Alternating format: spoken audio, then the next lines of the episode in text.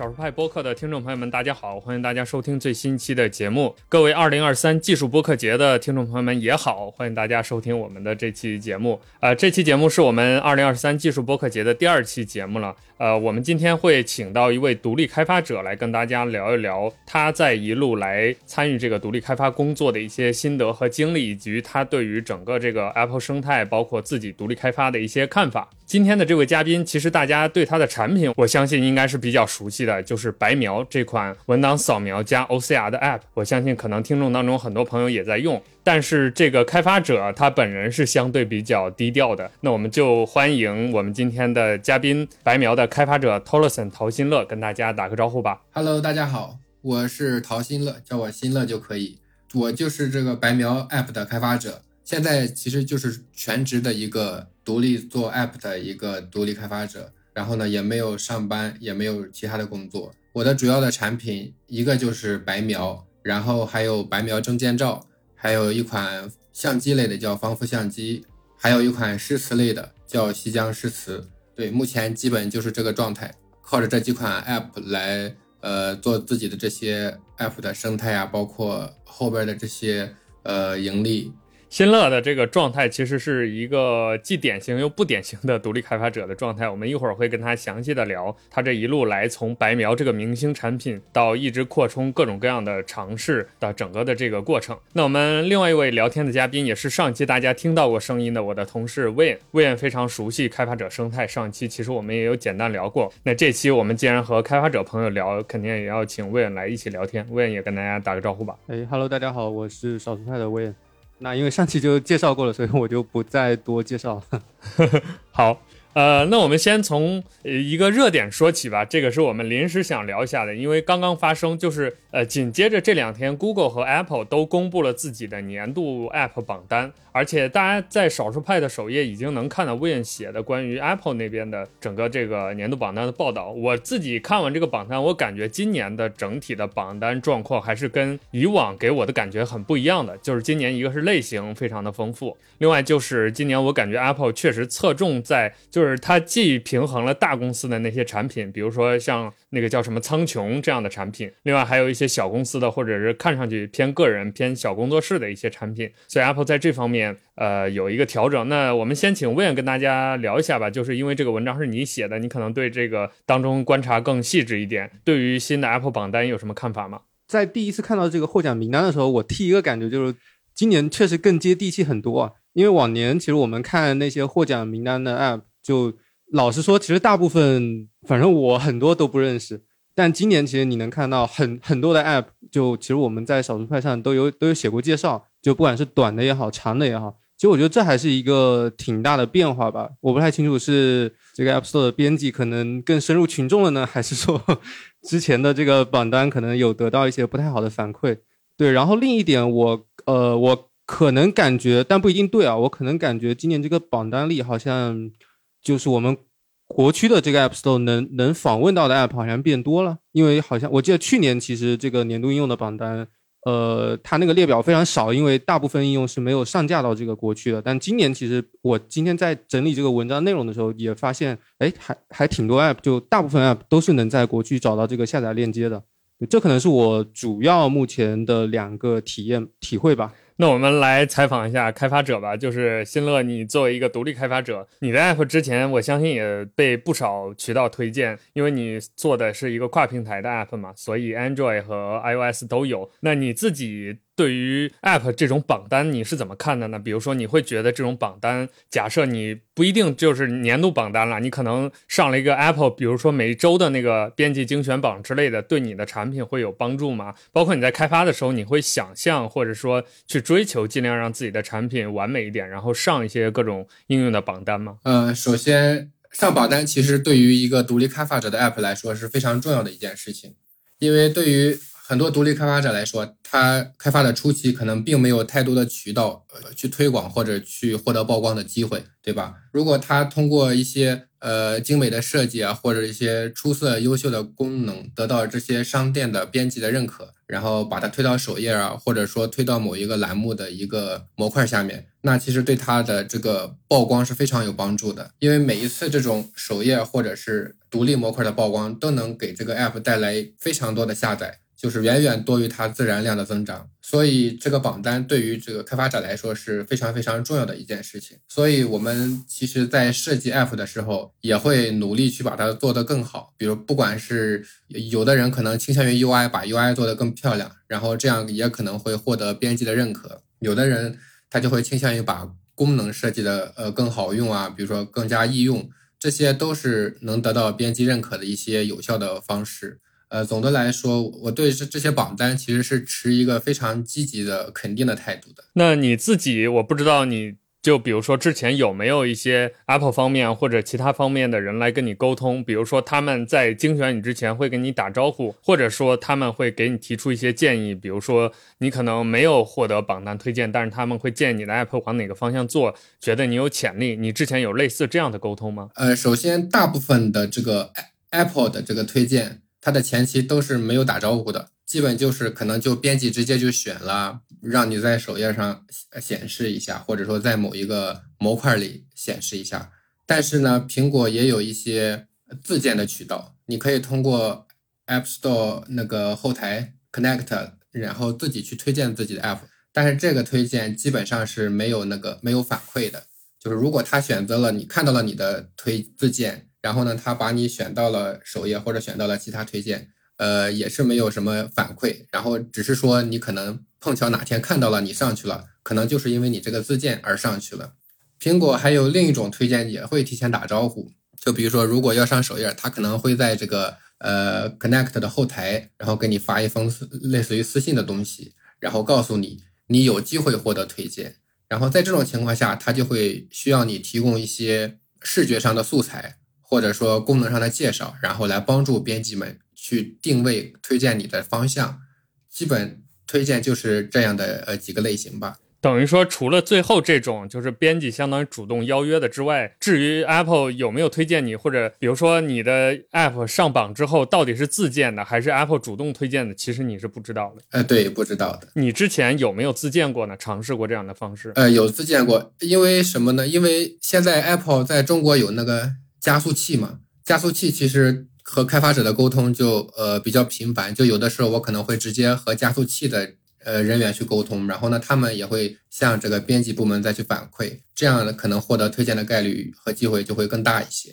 哦，这件事儿感觉还是跟以往的 Apple 给我们的感觉很不一样的，就是包括比如说从我播客编辑的角度，以往 Apple 也是这样的，就是它完全是一个黑箱。他选谁，或者他能看到谁，你完全不知道，也没有人来跟你打招呼、来沟通。但这几年就明显，比如说 Apple Podcast 也有了自荐，而且你可以很详细的准备那些宣传的，比如说海报啊等等，他会给你一些 guideline，让你去想办法更好的推荐自己。然后加速器能帮开发者去自荐，这个我也是头一回知道，这个也挺神奇的。就是以往你几乎没有任何渠渠道去跟 Apple 直接对话，但现在你就有一个机会，就是直接找到 Apple 的员工。虽然他不是一对一的，就不不是那个宣传部门在在直接跟你对接，但还是有人能帮你把这个话递到，或者帮你把的你的产品推荐给 Apple 内部的人。而且最近几年的话，我感觉好像那个 Today at Apple 的活动。其实邀请开发者的这个频率也会变得越来越多了。那新乐，你有参加过吗？就是邀请你做讲师或者讲解自己 app 的这个角色。对对对，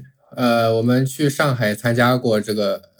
这个加速器的一些活动。那会儿其实主要讨论的就是这个无障碍那一方面的一些优化问题。在后边其实也有很多很多可以去参加的，包括线上的、线下的。都有很多。对加速器现加加速器现在其实和开发者之间，呃，也达成了一个不错的沟通或者交流。呃，比如说它会有一些专家一对一的问诊的，类似于问诊的一些活动。然后呢，你通过这个活动，其实就可以去了解到 Apple 编辑方面对一个 App 的一些，呃，这个叫什么关注点是在哪里。比如说你哪里做的不好，他们可能会建议你怎么样去修改或者怎么样去优化，以达到更好的一个效果。在你看来，Apple 编辑给你的这些建议是专业的吗？就比如说，以你作为一个开发者本人来说，你在听到对方给你的这种讯息、指导意见的时候，你会觉得他也是一个懂代码、懂开发、懂设计的这样一个人吗？还是比较专业的。但是至于接不接受，或者呃，是不是要按照他说的去修改，那还是要根据自身产品的一个情况去做决定。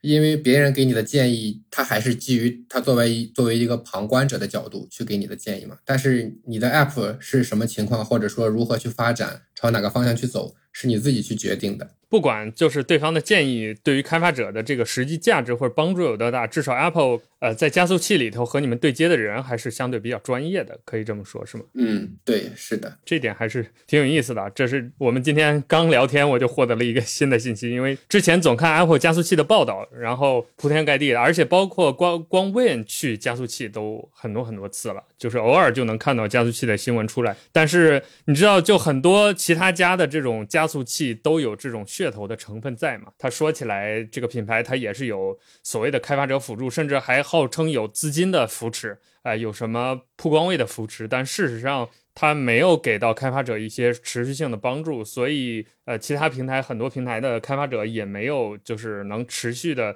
在这个平台上跟这个生态紧紧绑定啊，会有这样的明星产品出来。这这方面就比较少，但 Apple 这边感觉加速器的活动，经过你这么一说，它确实是一个比较务实的一个落地的活动。这里我其实可以再分享一个小细节啊，可能不一定完全准确，就是比如说像刚刚新乐说的这个加速器的这个活动，其实联系开发者或者说开发者跟他们打交道的这群 Apple 的员工，呃，应该是属于这个叫做开发者关系部门的，就是简称就是第二部门。呃，然后那比如说我刚刚有提到，可能近两年在这个线下的 Apple Store。会请很多开发者去线下去分享他们 App 的故事。这个活动是 Today at Apple 嘛？那这方面可能是由那个 Apple 的公关，就是负责这个 App Store 或者开发者方面的这个公关来去邀请的。这其实是两波完全不一样的人。那开发者关系部门的这群人，他们本身可能就是从这个开发岗位，然后一步一步慢慢可能到了这样一个程度的。那我们刚刚有提到说，这个 App Store 里面有很多这个推荐位嘛？那包括说他可能会联系开发者来。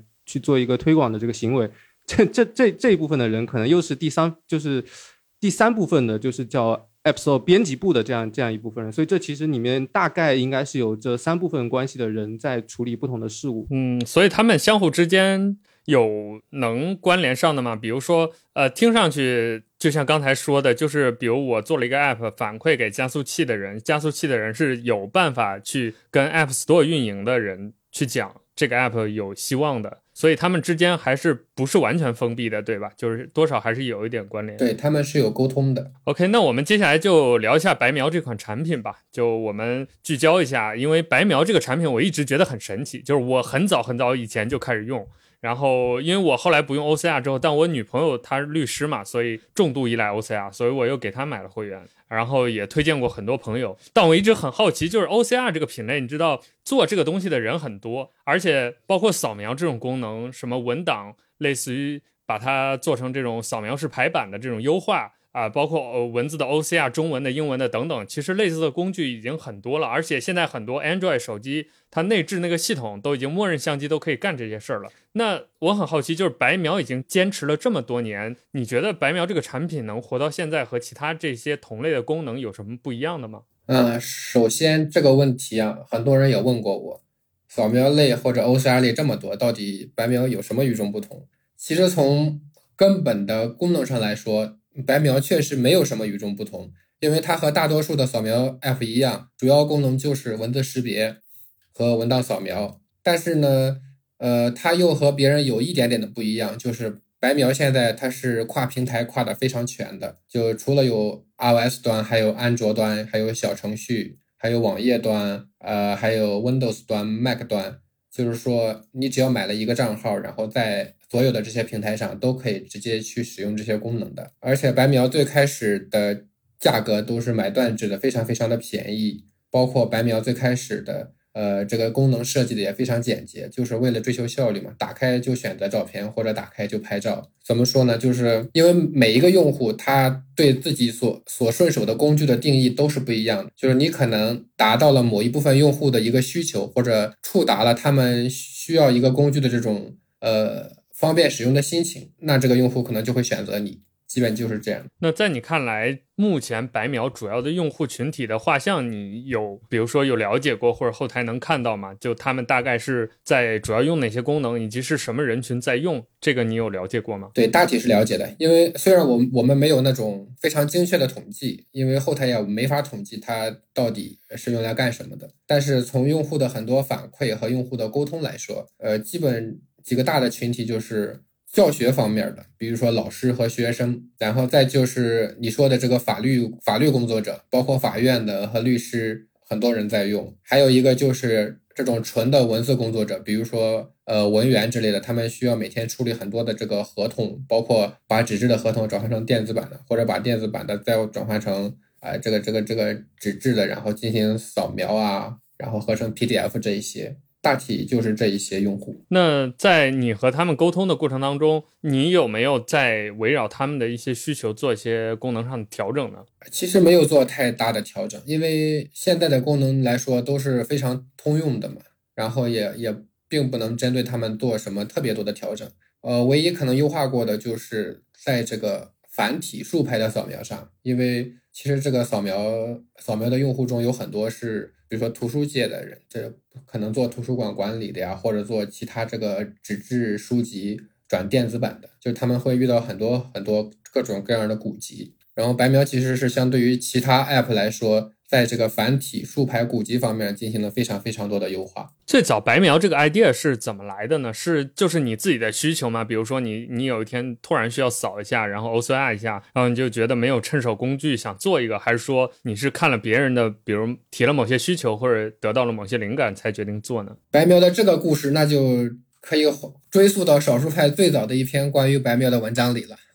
其实就是女呃女朋友的一个需求了，因为对，因为女朋友喜欢做这个纸质书的读书笔记的记录嘛。那会儿其实还是二零一七年的时候，二零一七年的时候没有特别好用的这个文字识别类的软件，就是要不然要不然就是比如说年费特别特别贵，二三百那一种，要不就是效果特别差，广告特别多的，就是没有一个用起来顺手的。然后他就跟我讨论这个事儿，说有没有可能自己做一个，我就说也有可能呀，然后就试试吧。试试就试试，然后就把白描做出来。对，做出来之后呢，顺手放到了苹果商店，然后又顺手写了一篇文章，在少数派发了一下。然后就是因为少数派那篇文章，白描就被越来越多的人了解和和使用了，算是从那开始。所以你在做白描之前，你是在做产品还是在做别的工作吗？我也想问这个问题。在白描之前，那。首先做白描的时候，我是属于辞职了无业状态、待业状态。然后如果说在我辞职之前，我是做什么呢？其实就是做 iOS 开发工程师。然后到了后边会做一些产品经理的相关工作，基本就是这两大类。所以也刚好就是你做这个懂这个，然后你女朋友这个需求又撞上了，这么几方的也有巧合，也有必然，就最终促成了白描的诞生。对，因为做白描之前，其实我也在。这个软件开发方向也做了几年了嘛，包括一三年，其实我还和别人合伙创过业。创业的这段时间，对产品的这个呃设计呀，包括流程设计、UI 设计和研发，到最后的运营推广，其实都接触过一些。可能就是为白描后边的这些发展都奠定了一点点小小的基础。就从那个阶段，其实得到了一些这种各个能力的一些锻炼，还是非常有帮助的。那你在做白描的？一开始就已经想好要做收费的了吗？还是说之后才是收费的？白描一开始其实完全免费嘛，包括在少数派发文章的时候也是免费的。只是因为白描刚做的那会儿用的是这种在线的文字识别的 API，也是要付费的。就是用户多了起来之后，我发现这个成本在一点点的上升，所以不得不把它改成了一个付费下载的，但是也非常便宜。一开始是一块钱，后来六块钱。就六块钱，持续了很长时间，也没有涨过价。免费到付费中间这个过程当中，有一段时间用户掉下来了吗？还是说它一直是比较平稳的往上涨？呃，一直是比较平稳的往上涨。当当时你决定就是改成付费制之后，有听到用户反对的声音吗？因为这个事儿其实还挺微妙的，可以说，因为在那之后这波。就是最近这波争论，就是关于订阅制和买断制的争论了。这个争论其实也持续很多年了，而且基本上不管大 app 小 app 口碑好不好，当它转向订阅制的时候，都会有一波用户的这个反对的声音。但早些年好像一个免费 app 转付费这件事儿就两说，就有的会反对声音特别大，但有的就好像还好。当然，这个可能跟开发者定价啊什么各方面也有关系。那你自己的状态，就是白描的状态是个什么样子的？首先，白描从免费到付费的这个转变，没有没有听到任何的这个负面的，或者说太少了，可能我没有听到。因为最关键的就是白描从免费变成收费的时候，它非常非常便宜，就一块钱。就是很多用户发现了一个这么好用的工具，它才一块钱，就相当于不挣钱嘛。嗯，他其实也没有什么特别犹豫啊，或者说要去考虑的东西，他就完全可以去看到别人说好用，那就直接去付这一块钱下载下来用，而用了之后发现它特别好用，然后再继续推荐给其他人，其实就是这样慢慢的，可能一个传一个，白描就慢慢的发展起来了。所以说白描的收费这一方面，呃，并没有太大的这个负面的反馈，包括白描后面从一块钱涨到六块钱，到慢慢的继续。往上涨，其实都还好，因为每次涨的都特别特别的少，包括现在的价格，其实相对于很多 app，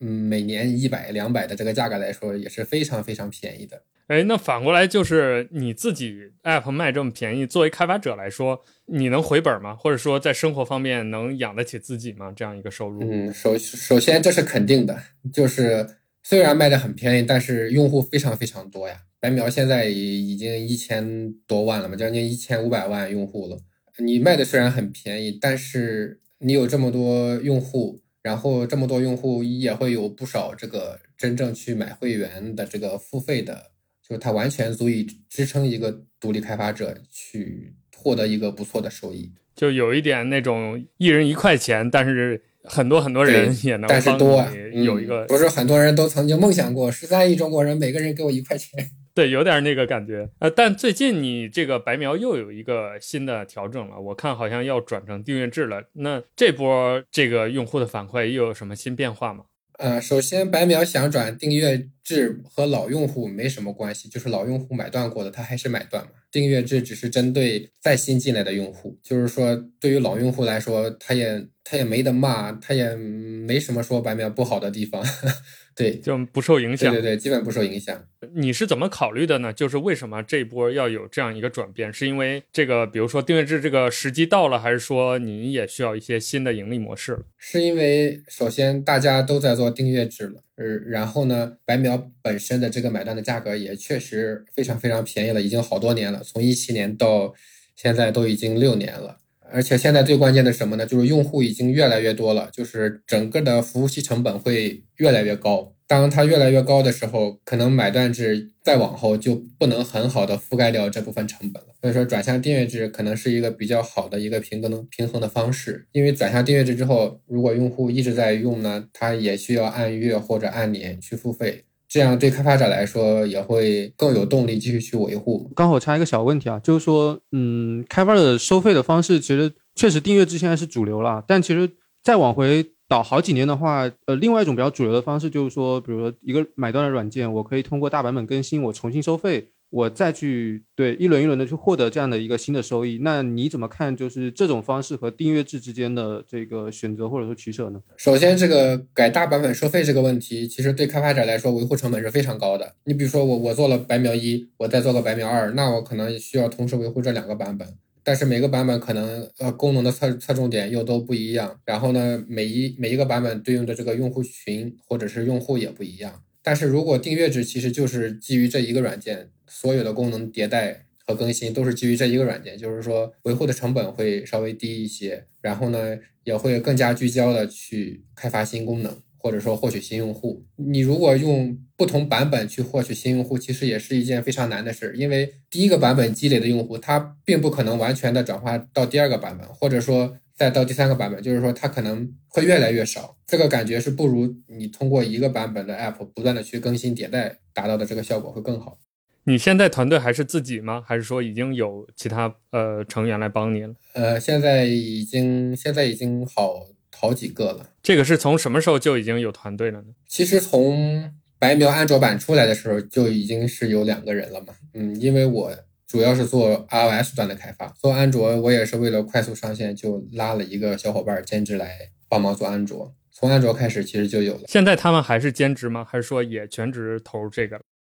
有有全职有兼职。哎，那我们刚好。这也是我想跟你了解的一个问题啊，就是因为白描它可以说优势之一，就是因为它支援了几乎全平台，就是你哪怕你的电脑版本没有对应的独立客户端，你也可以通过 Web 的方式来访问所有的几乎所有的功能，而且这些数据什么的还能想办法同步一下。那这个全平台的能力你是怎么掌握的呢？像你刚才有提到有一些你不熟悉的平台，你也会找对应平台的开发者。那除此之外，你有额外去学 iOS 以外的开发这些技能吗？啊，首先这么多平台，我肯定不能自己做，我基本就是哪一个平台都有哪一个平台这个专职的开发来做。但是我呢，肯定也会了解一些，比如说安卓，比如说这个 Windows 的开发，其实都是在呃他们的开发过程中，我也会去学习去了解。就是如果遇到一些技术问题，就可以互相讨论。不仅是全平台的这些技术，嗯，你比如说在白描白描的这个过程发展过程中，OCR 的这个技术，其实我们也是从。完全使用在线 API 的方式，比如说使用百度的这些接口，也通过我们自己的研究有了自己的这种 OCR 的技术。其实这些都是在整个过程中。去学学习和积累的一些技术，这个 OCR 也是一个挺神奇的东西啊。因为之前那些，比如特别那些国外厂商，他卖这个 OCR 之所以那么贵，就是因为它也有一个类似算法的东西在后面嘛。就是尤其是像一些困难字的识别、一体字啊，还有像手写体这些，它都是需要一定的算法来支援它，才能呃很好的。尤其像中文这个，它笔画更复杂一些，然后字和字之间结构还更复杂，所以需要更复杂的。算法去支援，所以早些年确实就那几个巨头在卖的 OCR 的中文 OCR 的工具还能勉强一用，就是民间这些乱七八糟的基本上都是没办法用的，扫出来都是乱码。现在 AI 来了之后，尤其像类似于大语言模型这种东西。我们都知道，在其他方面是对大家帮助很大的，但其实这些大模型，他们也是渐渐的开始有这种视视觉的能力，就是图像处理能力了。对于白描来说，你们有考虑过引进类似的技术吗？以及你们会觉得这个东西是个冲击吗？呃，引进技术这个其实，嗯，没什么引进的，因为大模大语言模型它如果用到这个图像技术，也是要。做这个 OCR 这方面 AI 的一个分类的分类模型嘛，其实都是大家用的都是一样的东西，只不过是谁训练的好，或者是谁训练的差的问题。然后至于白描会不会引进更多的这个 AI 的功能，可能暂时是没有考虑，因为因为白描现在主要追求的就是比较专注于某一个功能，如果引进来了，可能也没有太好的应用场景，需要后边的一些考虑才会去决定。如何引进，或者是不是需要引进？我其实想就想说一句，我觉得你那个另一个 app 就那个方幅相机，可能比较适合去引进一些 AI 相关的功能，就比如说自动对对修图之类的。嗯，对对 对对，比如说我们现在自己也在研究很多这种图像处理类的一些技术呀，到时候是如果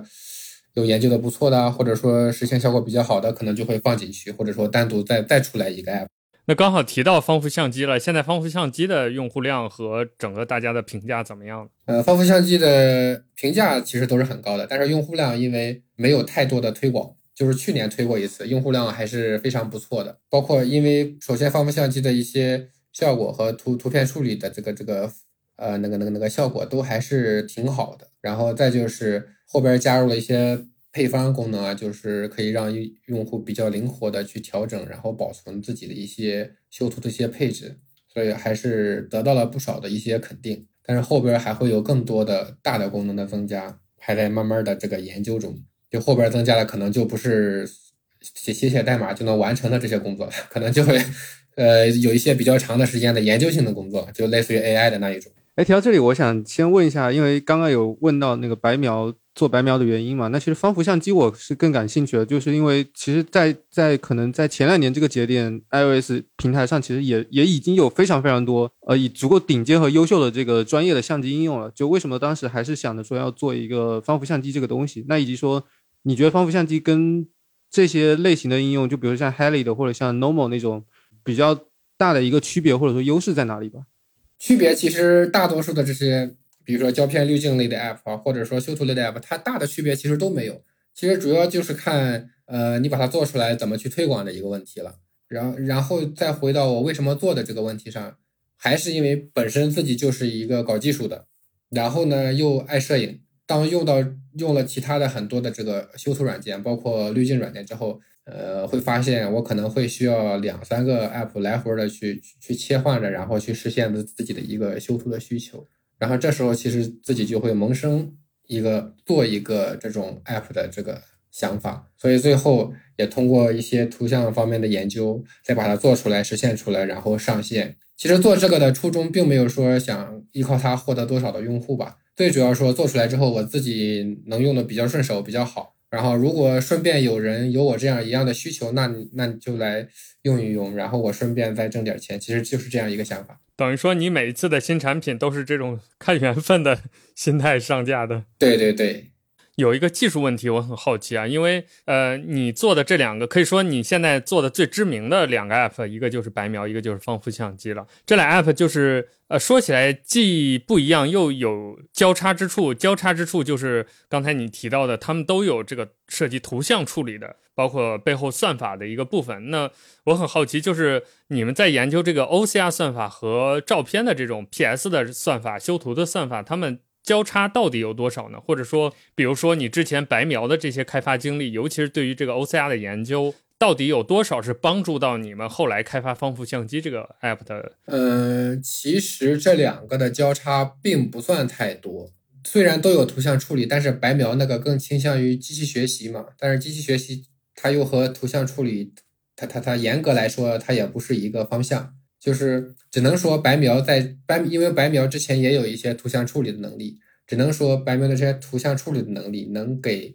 以后放富相机的开发带来一点点的灵感，但是也不是太多，因为放富相机用到的这个图像处理的技术和白描用到的图像处理的技术是完全不一样的。比如说白描用到的是跨平台的，放富相机现在完全用的是苹果自己的 Metal 的这个技术。那放富相机也是你自己开发的吗？比如说这些 app 的最开始的版本，其实都是我自己开发的。只是如果开发出来，我觉得它在其他平台上有戏，那我就会继续再做其他平台。基本就是这样。就白描刚开始做的时候，比如说根本就没有设计这一步，我就直接是写代码、写界面嘛，跳过了设计这一步。只能说到了后边，它有了用户，我觉得要加功能了，要设计的更复杂一些了啊，才会先设计 UI，然后再去写代码，然后把它实现出来。所以你们团队现在呃。具体有多少人，以及说大家的分工是怎么样的？对这个我还挺好奇。听起来好像开发会占比较大的一个比例。嗯，对，比如四个人，剩下的三个人全部是开发，只有我一个人什么都干。哦，就没有专门的设计或者说运营这样的角色。对对对对对。那你自己有在营销方面有一些研究或者学习吗？因为说真的，一千多万用户的这个 app，这个体量也不是，应该说大部分 app 都没有到这样的体量，它肯定是那百分之一里面的这样的体量的 app 了。那之后的传播，包括我看你们也做了英文版，也然后也有准备尝试一些全球市场。那这方面你们有，包括你自己有过一些积累，或者说你们打算，比如说有计划找专门的人去做一一些这这方面推广吗？首先，白描。推广过程中，其实大部分这些所谓的推广，我们也不是专业的推广，都是一步步自己算是自己研究出来的吧。比如说好玩的玩法，就可能不是单纯的那种砸钱推广的形式啊，就是比比如说比较有趣的一些，我可以举个例子，比如说安卓刚上的时候，呃，我做了一个一毛钱和两毛钱购买会员的这个活动，然后这个活动就。真的是比我想象中的火爆太多了，就是就通过这一个活动，就直接安卓就直接来了好几万个用户，呃，算是一个比较创新的一种推广方式。然后再就是你比如说在整个推广过程中呢，你得不断的让这个 app 有话题，你不可能比如说你上线了之后，它就一直沉寂了。但是这些话题来来自于哪里呢？比如说你增加了一个重要的新功能啊，或者是增加了一个重要的平台，或者是。又基于这个 app 衍生出了什么其他好玩的东西来？其实这些都是可以作为一个推广和宣传的一种方式。再就是后边，比如说也会研究过这种小红书啊、抖音啊或者其他的平台的一些推广，基本就是这样自己一步步摸索出来。哪一个平台的这个呃用户的氛围或者说这个转化效果，你觉得相对来说是比较好的？首先就不得不提少数派了，对吧？刚开始或者到后边，比如说功能增加，其实少数派带来了很多很多的用户的。然后再到了后边，其实我觉得比较好的一个就是小红书，因为小红书你你可能会发现，呃，你不需要通过花钱付费去推广，你如果真的写了一篇质量很高的文章，那它可能会有自然来的用户达到一个很好的一个阅读量和这个这个转化量的。我觉得小红书算是一个很好的一个平台。我确实也听到很多别的开发者有提到说小红书好像效果是比较不错的。哎，那接呃顺着这个问题，我想问一下，那因为我们刚刚一直提到说这个 Apple 对你这边的一个呃帮助或者说支持嘛，那那因为白描其实也有其他的平台，那其他平台的这个应用商店，呃，你觉得有给给你起到什么样的帮助或者说支持吗？大多数支持其实和 Apple 很类似，就是比如说它可以，比如说小米商店吧。小米商店白描获得过小米商店的金米奖，还有小米商店的年度应用，就是这两个奖其实就给白描带来了非常非常多的用户，因为这个奖项也会在首页上展示几天。除了小米，也包括呃三六零应用市场呀、豌豆荚呀，还有这个华为应用市场，其实都给白描颁过一些奖项，然后这些奖项呢也都有针对性的在应用商店会有特定的位置去展示。对这个用户的获取和和用户的增长都是非常有帮助的。呃，那作为一个开发者，其实就刚才小红书这个部分，我觉得是其他，比如说独立开发者在听到我们节目之后会很感兴趣的部分，因为。呃，尤其作为独立开发者来说，都想让自己的产品有更多的曝光嘛，有有更多的流量。呃，可以具体再展开讲讲小红书方面的你推广的一些策略，或者说，比如说你有没有刻意学习过或者模仿过其他比较成功的小红书的运营者，他们是怎么推荐自己的 app，然后自己也去试着做呢？以及你在了解小红书这个渠道的时候，整个这个路径是怎样的呢？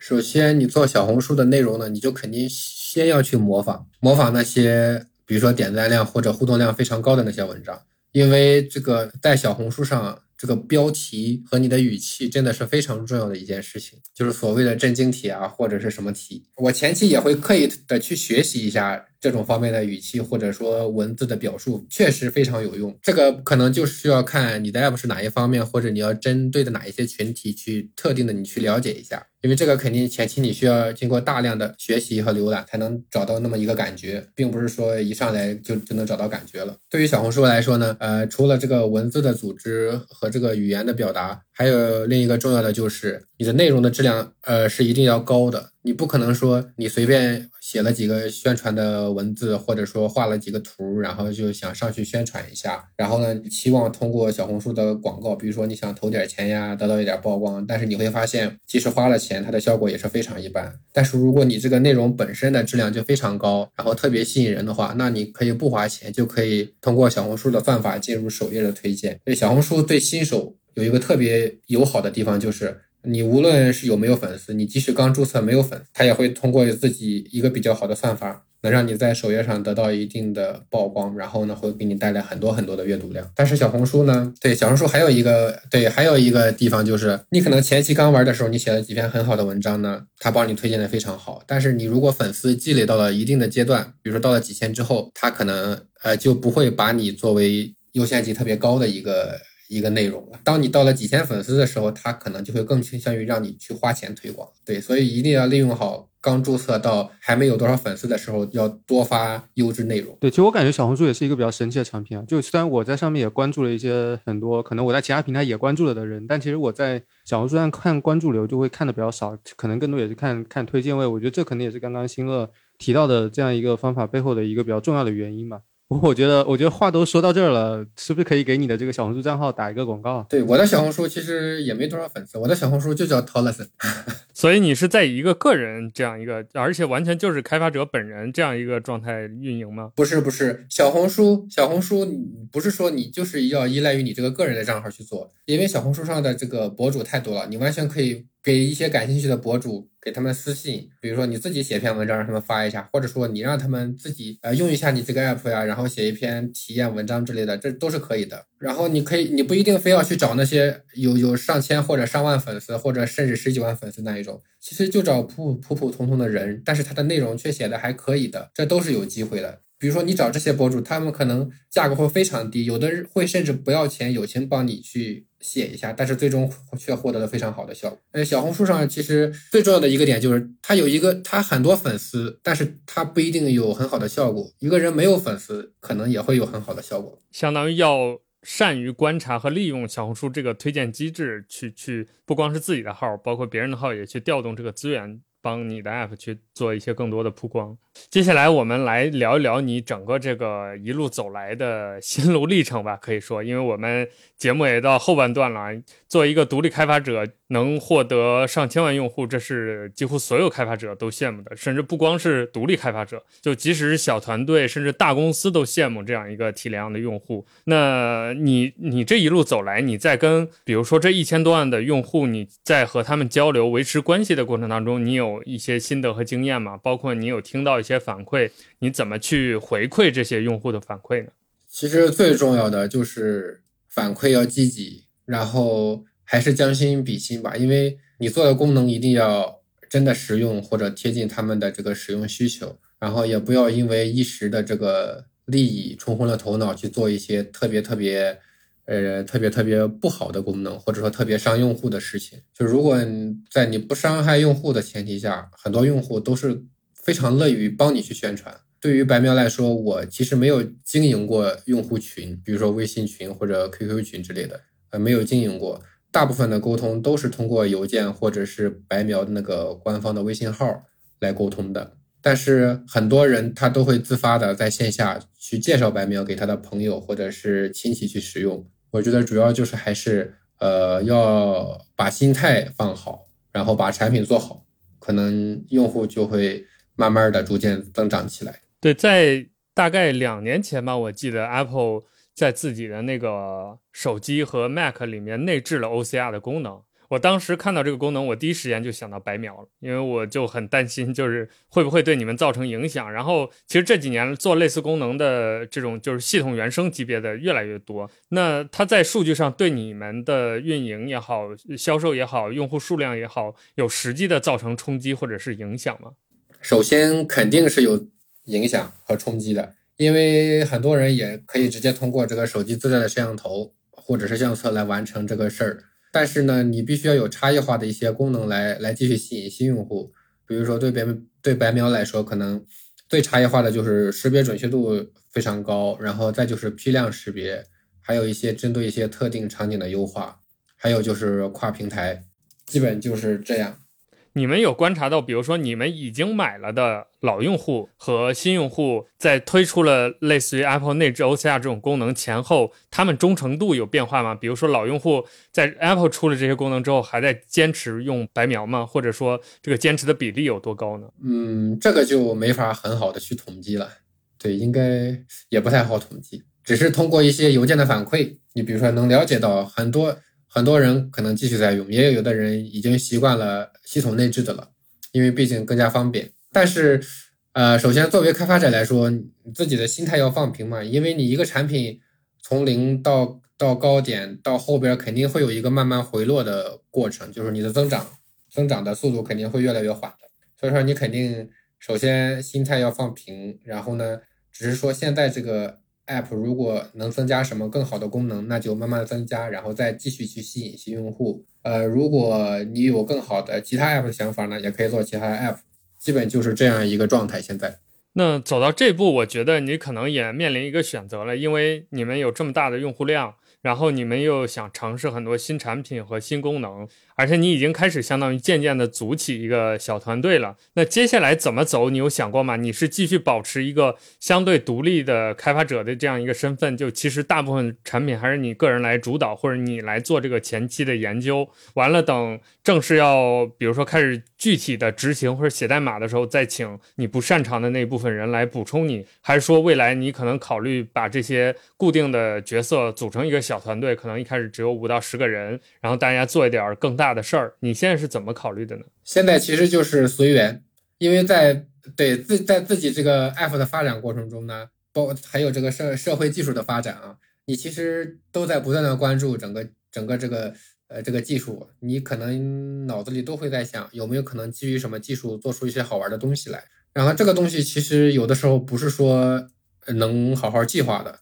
只能说你可能。看到了某一个时机，然后把它做出来，可能就是因为这个时机，你又又做做好做火了一款产品。嗯，其实现在现在的主要的思路就是维护好已有的产品，然后逐步在以后的发展中探索出其他的可能性。我们也不会想着去做成多么伟大的一个公司，或者说呃去追求找一些投资机构去找融资，把它迅速扩张一个产品，呃，没有这样的想法。目前就是通过自己自自给自足的这种形式。来继续往下开发和发展。你的这样的一个计划或者这样的想法有什么背后的原因吗？比如说，你是在观察了其他的一些类似的小团队或者独立开发者，他们去做大做强、去融资之后效果不太好，你才做了这样一个决定？还是你个人主观上可能性格或者是自己的对商业的理解，呃，更多的就是喜欢这样一种相对比较自在、独相对比较独立自主的一种模式呢？两方面都有。首先，呃，融资这个事情是有利又有弊嘛。因为我作为独立开发者之前，我也一三年创业那会儿也是拿过投资的，也是感受过拿到投资要继续往下推进产品是一种什么样的状态，去达到一种非常紧张，然后处处都要讨好投资人的一种状态。投资人说什么，你就会想着想加点什么；投资人 想着做什么，你就会想着哎先做点什么。然后呢，整个过程中你会陷入一种。呃，非常没有自主权的感觉中，而且也会呃经常做出一些非常错误的判断，而且从这几年来说，大多数这个拿到投资的产品并不一定活得比白描久，因为白描已经活了六年，很多产品也可能就活个两年、三年，然后就因为没有继续的融资，然后就倒闭了，这是非常常有的一个事情。再就是我本身可能现在的这个状态。就是比较追求自由松散，但是又又能盈利的一种状态吧。就是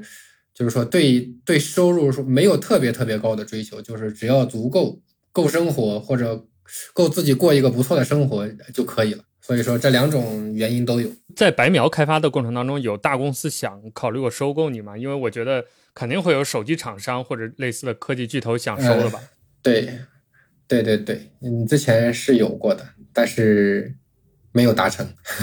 是你直接就拒绝了，还是说也倾听过对方的一些需求和报价，但是考虑了一下才拒绝？呃，也听过。其实那会儿，比如说很多想收的时候，因为是白描刚开始的时候，可能第一是报价没有想象中那么高，然后第二个其实就是对团队有要求嘛，比如说收购之后你必须要。呃，继续服务几年，比如说服务三到五年呀，或者说服务完多少年之后才会把所有的投这个这个收购款啊给你。还有另一种投资投资不是收购方式，就是说我就是把你这个团队买过来，你就得来我这上班。所以这些可能都没有达到一个很好的方式吧，等于都违背了你那个既独立自主，然后又有自由的支配的这样一个初衷。嗯嗯，对。那我们最后这个环节还是请新乐给我们总结一下吧。尤其是我觉得利用我们这个节目的机会，给一些独立开发者，因为我们是技术播客节嘛，肯定有很多的这个开发者啊，或者是从相关的从业人员在听这期节目，能不能给他们一些建议呢？因为我相信还是那句话，就是上千万的用户也好，白描这样的市场影响力和口碑也好，都是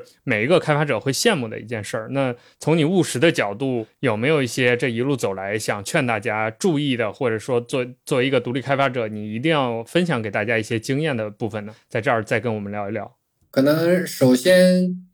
给大家一些，这叫打一针，这个叫打一针什么？就是说不要期待太高，因为大多数独立，大多数独立开发的这个状态会是非常艰难的一个事情。就比如说，你如果完全辞职了之后，你可能会没有工作，然后做自己的产品。但是在做自己的产品过程中呢，你可能就会发现遇到各种各样的技术问题，技术问题之后上线了之后又会遇到各种各样的推广问题。呃，首先就是要保持一个非常好的心态，就不能太着急。做 app 这种东西有可能就是一个时机的问题，你可能上线了之后发现前几个月没人用，但可能真的就是到了到了下一个月就有人一个大 V 帮你推荐了一下，然后就获得了很多用户的这个关注。然后他们慢慢的就发展起来了。最重要的就是第一个就是心态稳吧，第二个就是比如说你在选择做什么类型的方面，我觉得我个人推荐的是更倾向于你要从你的身边去发现需求，或者从自身去发现需求。你的朋友想需要一个什么样类型的 app，或者你自己需要什么 app，你可以去试着做一下，还是尽量不要去尝试一些又大又空的产品。各种社交的产品，你可能真正出出来的机会非常非常小，反而不如去做一个实用的工具。因为你做一个实用的工具，你总会从各种各样的产品中去获得一部分自己的市场，然后再基于那部分小小的市场，可能会慢慢的再发展的更大一些。对，这是一个就是什么类型的问题。然后再来一个，再来一个心得方面的吧。心得方面，你比如说你想好了要做一个什么东西，你怎么确定做好了之后这个市场大不大？呃，能不能挣到钱呢？其实就可以简单的通过，比如说应用商店的搜索去搜索同样类型的。首先看前几名，如果前几名它都没有多少用户或者下载量很低的话，那你其实就可以不用考虑了。或者说你非要做，你只是把它作为一个自己的爱好的产品。如果想做一个一个能盈利的商业化的产品，一定是要选那些前几名下载量就非常高的。呃，你不要觉得他们已经获得了很高的下载量，他们占有了很大的市场，你就没有机会了。不是这样的，你只要做出来，你只要能触达你的那部分用户。其实都是有很好的机会的，这个算是一个信心。就是说，很多人也说嘛，现在 App 开发是不是没有什么前途了呀？做出来也没人用啊。其实从我的感觉来说，不是这样的。你真正能做的好用的，或者好玩的，或者是好看的 App，或者是甚至是独立游戏，都会有人去用去付费。嗯，目前就先这几条吧。啊，还有一个吧，还有一个，还有一个，很多人问过我，就是你刚做 App 刚上线的时候。这个付费机制，很多人他犹豫，我是要加广告呢，还是直接加个买会员或者是买功能这样的付费的这种？很显然、很明显的、很很确定的一个结论就是，前期的 app 一定不要通过加广告的那种形式去获取收益，因为你前期的广告的展示量非常非常小，而且也破坏了体验。你直接做一个付费的功能，然后让用户来付费解锁，其实就是可以的。也不要去考虑用户。比如说用户有没有付费的意愿，或者说现在整个社会是不是没有付费给 app 付费的风气啊？其实也不是这样的，你只要真的好用，其实大家都会去愿意付费支持的。基本先说这些吧。那我们这期节目就聊到这里，感谢大家的收听，也感谢新乐和威恩来参加我们节目的录制。呃，以上就是我们二零二三技术播客节的两期的全部的内容了。一期我们聊了一下 Apple 的生态，那另一期我们可能更聚焦于独立开发者个人的一个成长的经历。我不知道我们的听众朋友们听完了这样的系列节目之后会有怎样的感受，欢迎大家在评论区跟我们聊一聊。那作为少数派节目的一部分，那这两期节目之后，当然我们还会继续。关注 Apple 生态，关注独立开发者，以及关注其他关于科技领域的其他的话题呀，一些消息。那最近可能比较忙，所以我们这个更新是抽风式的，像我们这两期节目就是背靠背录制的，因为也就这几天有时间。那之后年底还会比较忙，所以提前跟大家打好预防针，我们节目可能更新还是不是那么的及时，就不会每周一更，但我会尽量。让大家在每一个阶段吧，都尽量听到我们的新节目。也呃，未来希望有机会还能继续请魏和新乐参加我们节目的录制，因为呃，可以说这个变开发这个领域啊，变化万千，随时都有可能有新产品、新东西出来。比如说未来新乐的新产品出来，我们肯定也要抓着它再跟我们聊一聊。对，那我们这期节目就到这里，再次感谢大家的订阅和收听，我们就下期再见喽，拜拜。